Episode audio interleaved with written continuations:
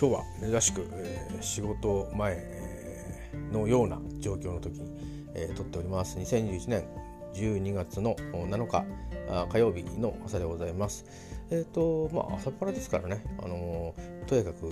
ようような話じゃなくて、えー、どんなことしてるかっていうだけでございます。えっ、とですね私今あ12月いっぱいまでですね地元の、え神奈川新聞っていうのを撮ってましてこんなことするのは生まれて初めてなんですけど地元紙を自宅で撮るっていうのは自宅っていうかね自分が住んでる部屋で撮るっていうのは、えー、なんで撮ってるかっていうとまああのもともとは、えー、まあ神奈川にいたんですけど東京を向いて、えー、こう神奈川にいたっていうことなんでこれからまあうん神奈川ってでかいですけどそのとある町から東京に行くんですけどどっちかって言えば東京からこっちを見てそこに暮らすっていう風に自分の気持ちがこう変わっていくっていう感じがあったのであの地元のですね近隣の、えー、横須賀だとかあ三浦あるいは、えー、逗子鎌倉こういった地域の話題もちろんそれからと、えー、湘南のまあ中心と言われているようなね、えー、平塚だとか茅ヶ崎だとかそういったところの、えー、いろんな産業があるんだなといろいろ知りましてね。ですごく神奈川のこと何も知らなかったなっていうのを、まあ、入院中に、えー、新聞のスクラップをですね日経と神奈川新聞でやってる時に気づきまして。それであのよく、まあ、のこの土地を知ろうっていう気になって読み始めたら結構面白くて。で日経みたいにあの隅から隅まで読むとなんかあのどっかカルチャーセンター行ってきたぐらいに あの知識が 身につくとかっていうもんではなくてあこんなこと起きてんだなとかそれからでは三浦であればその開発の話だとかね油壺とかあるいはその城ヶ島のホテルがどうするんだとかそういう話も含めて、えー、地元に地元っていうかその土地に行った時にタクシーの運転手さんと喋る時のまあえー、お話のねバックボーンが分かったりするので、まあ、今読んでます。でそれはまあ、えー、ずっとねあの読んでいくわけじゃなくてちょっと期間限定でね、えー、読んでおりましてもうあのお題は済みでございます。そういうふうにしてあの新聞屋さんに頼んで、え前払いでねえ、あの取らせてくださいってことで期間も限定で年内のみということで、えー、取っておりまして、まあ、それを読んでるんですけど、まあ、何せねこの新聞で一番僕好きなところは何かというか結構それに救われたっていうかね今日の運勢ってコーナーがあるんですよ。えーと、今割とテレビ新聞欄があのドーンと出てる新聞もなかなか珍しくなってきてるところもあるんですけど日経なんかそうじゃないですからね、えー、まあでも読売とか好きはそうなんですかね毎日とかね、えー、この新聞もまあその一面では一面なんですけど一番最後のところはテレビ新聞欄なんですがテレビ新聞欄の下の方は広告なんですけどその、えー、半分の3分の1つまり6分の1を割いてですね天気予報と今日の運勢というのがありましてそこに月別の、まあ、ことが載ってるんですけど、まあ、それがそのまあなんだろう占い的なものなんですけど場所は欄はだけど、まあ、なんかこうハッとさせられるようなことが書いてあったりするんですよ。でまあ人が作る紡ぐ言葉なので、えー、すべからく誰かの人生にどどのかのような関わりが絶対あるもんなんでしょうねだからあのどんなことを言われてても何かに引っかかって当たるような、えー、話なのかなとは思うんですが割とですねこうポイントポイントの時にあのー、まあ新聞スクラップしてますよね。であそういえば昨日こんなことがあったなとかね。いうことが結構多かったりあそうなんだっていうこう言葉を見て気づいてじゃあやってみようかとかっていうふうにして入院中ですね。塞ぎ込みがちになる気持ちを、えー、少し明るくしてくれたような。普通あの占いって言うとなんだ今日いい日じゃないななんて言ってね暗くなっちゃうことが多いんですけど、えーまあ、いつしからか、まあ、大人になるとみんなそうなるんでしょうか。あのいいことしか信じませんっていうタイプに私もなりまして、え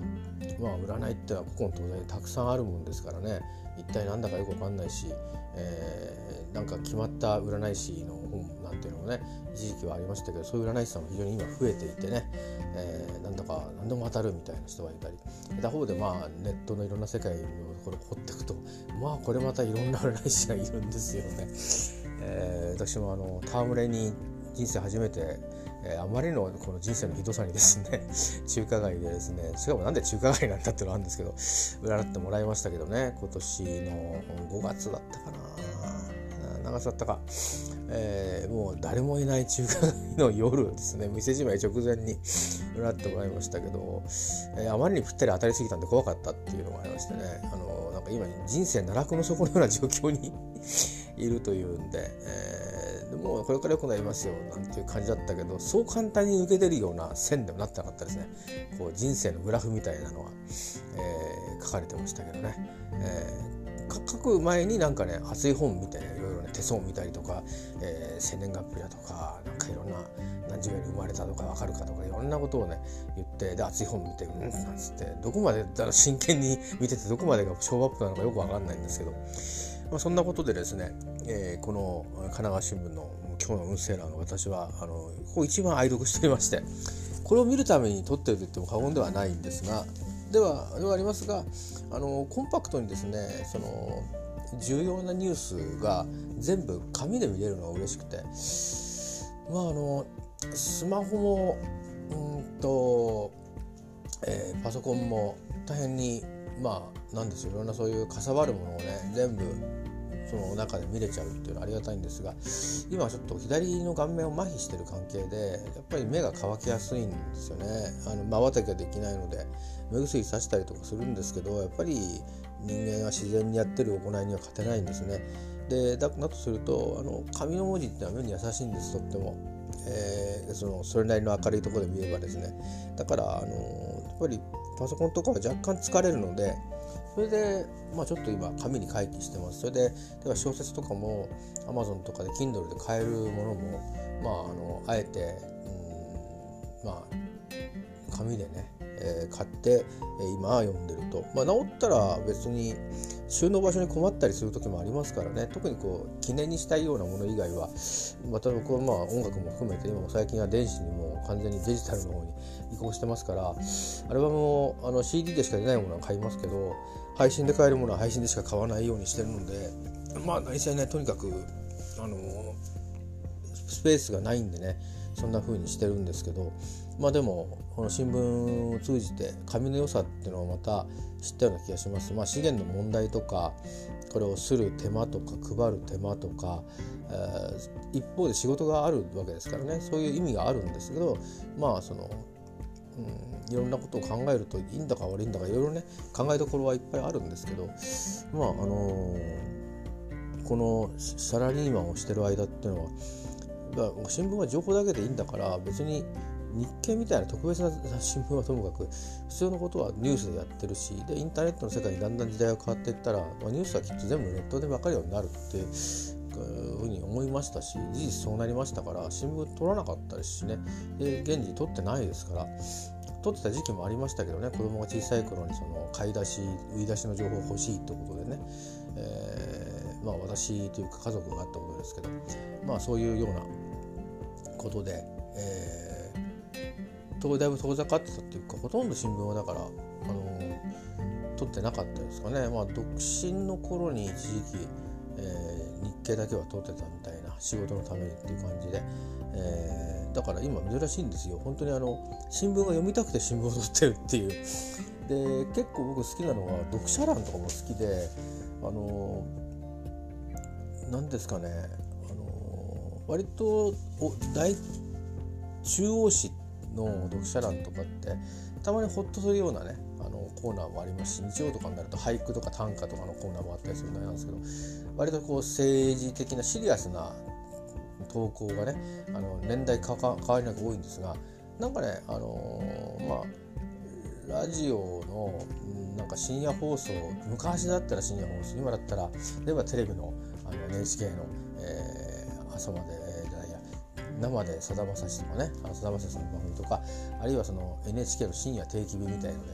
えー、いいんだっけ そういうので読まれるようなあ感じの、あのー、本当にごくごく日常をですね切り取った気持ちを書いているような、えー、ものは大体コンスタントにこう読者の声が、えー、ってるコーナーがあるんですよね。で意外とそれがあ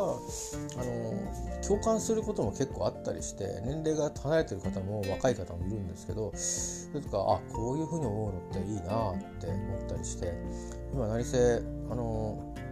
まあ職場っていうところに属してますけど基本的に一人なのでなんか誰かと何かでつながるっていうことの感覚がだんだんなくなってってるんですねしかも新型コロナウイルスで、えー、在宅勤務があったりなんか世の中全体として例えば会った時に積極的にハグするとか握手するとかそれからもうこうわーって喋り合うとかっていうことからもうそれを遠ざ遠ざけて遠ざけて遠ざけて暮らして生きているっていう感じじゃないですか。電車の中であの喋るにしたってえー、会話慎んでくださいって言われるわけでこれしょうがないんですけどあの医学的に、えー、だからそういう人で、ね、まあ何て言うかねあの一人でぽつねんとしてることがあの人と関わることが不得意ではあるんですけどでも一人でぽつねんとしてることもあんまり好きでもないって人間にとってみるとなんかこうつながりがどんどんあの希薄になったり途絶えたりしていくっていうことが周りで起きてるということはあんまり健康上良くないんですよね。で今とりあえず時期切ったんですけどこの新聞が僕の場合は何か何かそのシンボルとして、えー、人とつながってるっていうことのシンボルなんですよ。でつまりこれって届けてくれる人がいて何時に配ってるか僕知んなかったんですけど月曜の朝3時ぐらいに来てましたね。あのーエリアが違うとね結構遅く目の配達のとこもあるんですけどね。ここはあのちゃんとスタッフの人が住み込みで大学に通うのに働いてたりとかそういう人も使ってるとこみたいで配ってるところがね、あの神奈川新聞の専門店ってのは今なくてこの辺は。あれ朝日とか読売を配ってる新聞屋さんがそれも配ってるみたいな感じなんですけど、え、で集金はもうこれは払っちゃったんですけどそういう仕事もあるみたいだしまあ、昨日ちょっとねあの神奈川新聞の富士山のカレンダーが来たっていうんでその販売所まで歩いて行ってきたんですけどすぐ家の近くでしたけどもね、えー、まあ、なんて言うんでしょう。あの、うん、昔の新聞屋さんという感じがしますね。あのこういう時代になって新聞屋さんという家業が続いてること自体がすごいなっていうふうに思ったしでこれをつまり配る人がいるわけですよね。で配るにも、まあ、あの試し読みの時には広告は入ってこなかったんですけど、えー、本気で取るのやってから広告も入ってくると。で広告は広告で収められてくる。そしてその広告をバサバサと束ねる機械があってそれを、えー、係がいてしでみんなで新聞に挟む。で雨が降りそうだったらビニール袋に袋にしてそしてバイクや自転車に積んで運びに配達に出かけると。これをまあ基本的には休館日前休館日以外は続けるわけですよね。っていうこのこの仕事のまあなんていうかな持ってる何ていうのかなあの意味でもなく意義でもなくあのなんかこ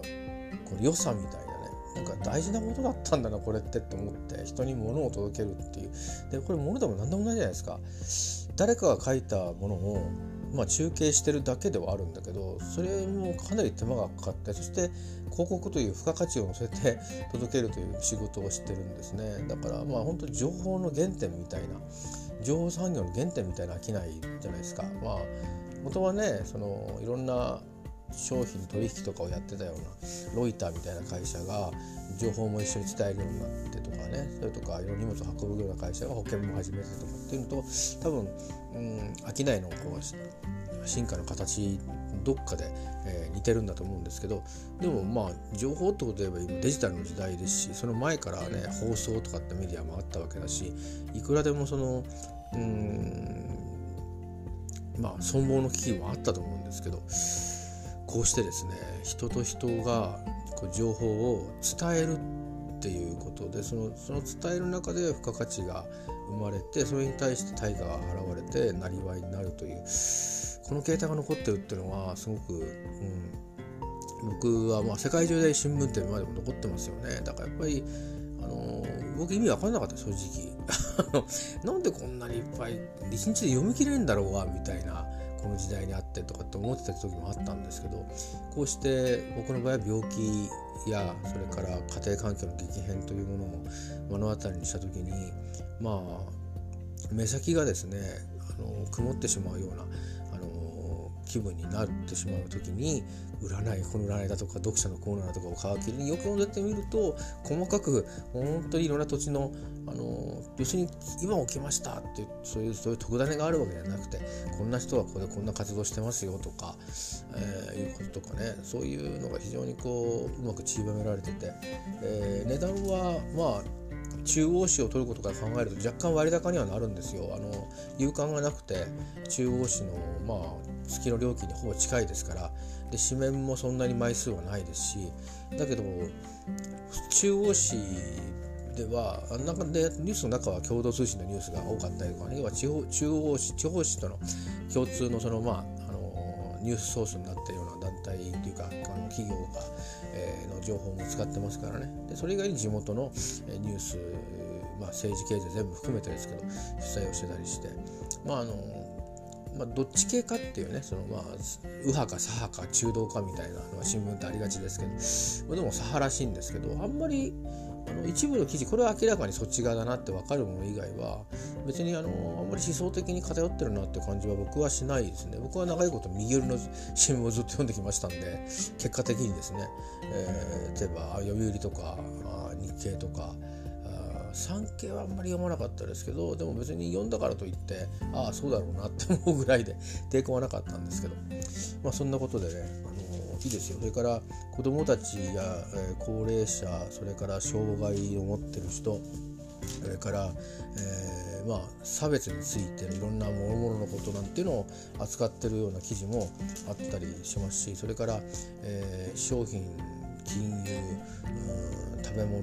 ですね。そういうものの、えー、卸売物価やそれから神奈川県の人口動態とか結構ね、あのー、意外とこう統計をこう新聞を見ながら体感していくみたいなのにいい情報がちょこちょこっと載ってるんで、あのー、て言うか気持ちと頭とそれから気づきみたいなあこれやってみようかなとかって思ったりするのにちょっとね活性化するのいい量なんですよ。日経はねがっつり読み始めると本当あの半日ぐらいかけて読み切らないとあの分量全部咀嚼できないですよ。本当に素材の情報だけでものすごくあったりするし、えー、あの本当に入院中スクラップするのに本当にあのこれは内容濃いなっていうか両方量多いなって思いましたね。だからあの読み切れないっていうか使い切れないっていうか、えー、もったいないですよね。あれゆっくり読まないと。そんな風に読んだことなくて大概まあ、一面と、えー、経済今は違いますけど経済二面に金融業界とか、え、あと情報通信のコーナー。あと3つぐらい読む。それを会社に行くまで読んでいくみたいなのを日課にした時期はあったんですけどできるでかって。でももったいないですね。もっともっと情報が載ってるんでそれから国際政治なんかも深読みしていくとあこの記事とこの記事とこの記事から関係してるなとかそれからそれと今のこの市況も関係してるなとかしていくなとかそんなような見方もできるので本当半日ぐらいゆっくりかけて読まないとあの毎朝の分厚い新聞はもったいないと、え、思ったりするんですがそこまでしなくてもねちょっとスポーツニュースが多分自前の取材じゃない記事も多いので1日半遅れて載ってたりすることもあるんですけど この話昨日ニュースで見たみたいな平気だったりしますがでもあのちょうどいい感じですね。だからそういうの含めてあのテレビとかネットで見たニュースの、えー、を改めて文字で確認するみたいな、えー、こともできるのでバックナンバーで見逃し配信みたいな 結果的には、ね、よく言えば、えー、いうものもありますけどでもその他の記事は意外とね早かったりもするんでまあ面白いですね。あの選挙自民党のあの総裁選の時にまあ前の総理大臣の方がね菅さんが神奈川県の方だったっていうことであの選挙区がね、えー、で、まあ、神奈川支部の方があの昼帯かなんかに TBS の出ててあのあ独自の取材班あるんだと思ったんですけど、まあ、例えばそういうことで神奈川もね前には総理大臣出てますしね、えー、まあそういうことでなるほどと思いながら地元紙を読んだりして、えー、それからまあ朝の仕事に始めていくという感じです。今日はねちょっと体調があの熱はないですし、えーと、いわゆる風邪のようなだるさはないんですけどちょっとね多分なんですけど、えー、土日のあのリュックに着替えを背負ってあの三浦の方に行って帰ってきましたけどその時にこう移動の時に結構まあ割とまあ、洋服が量としては多かったんですけど意外に、あの重たかったみたいでそのね腰背中の痛みが今日あたりからちょっと来てて 痛いんですよ背中が。でだるいのかなと思ってちょっとカフェインを増量して飲んだりしてるんですけど少し和らぐんですじゃないですかカフェイン飲むと。あのそういう頭のぼんやりしてんのがでだからなんか疲れてんのかなと思って疲れてっていうのはそのちょっと具合が多少ね多少ちょっとこうシャキッとしてない感じなのかなと思ったんですけど今こうやってみるとこれ筋肉痛なんだな背中の。ででなんか骨もちょっと負担がかかったみたいな感じになってるんで。今日はあの2つほどテレビ会議やテレビ会議というかリモートの会議があって一つは会議その面面接なんでね、えー、そういうのがあるんですけど他は飛び込みの、えー、依頼が来たらそれには対応しますけどね。あとは特にないので今日はまあ、うん、そういう依頼待ちの日なのでちょっと